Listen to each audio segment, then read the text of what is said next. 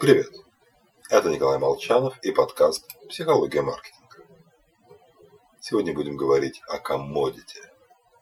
Даже далекие от биржи люди в курсе, что так называют товары со стандартными потребительскими свойствами. Одинаковые, взаимозаменяемые, типа нефти, зерна, золота. Хотя постойте, если подумать, те же самые люди в курсе, что существует, допустим, нефть марки Brent – есть наш родной высокосернистый Юрлс. Потому что даже коммодити разделяются на множество видов и типов. Но их можно продавать как однородный товар, потому что существует общепризнанная объективная система их классификации оценки качества. Можно точно сказать, что данный сорт настолько-то дороже другого.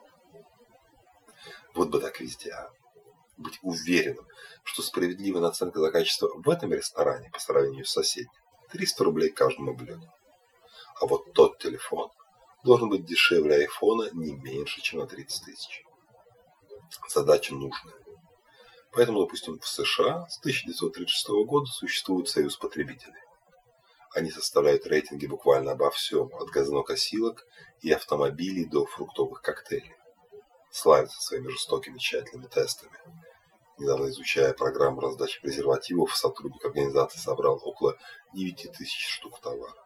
Потратил часы, скармливая монетки автоматом в туалетах ночных клубов. Отчеты Союза потребителей в США читают миллионы.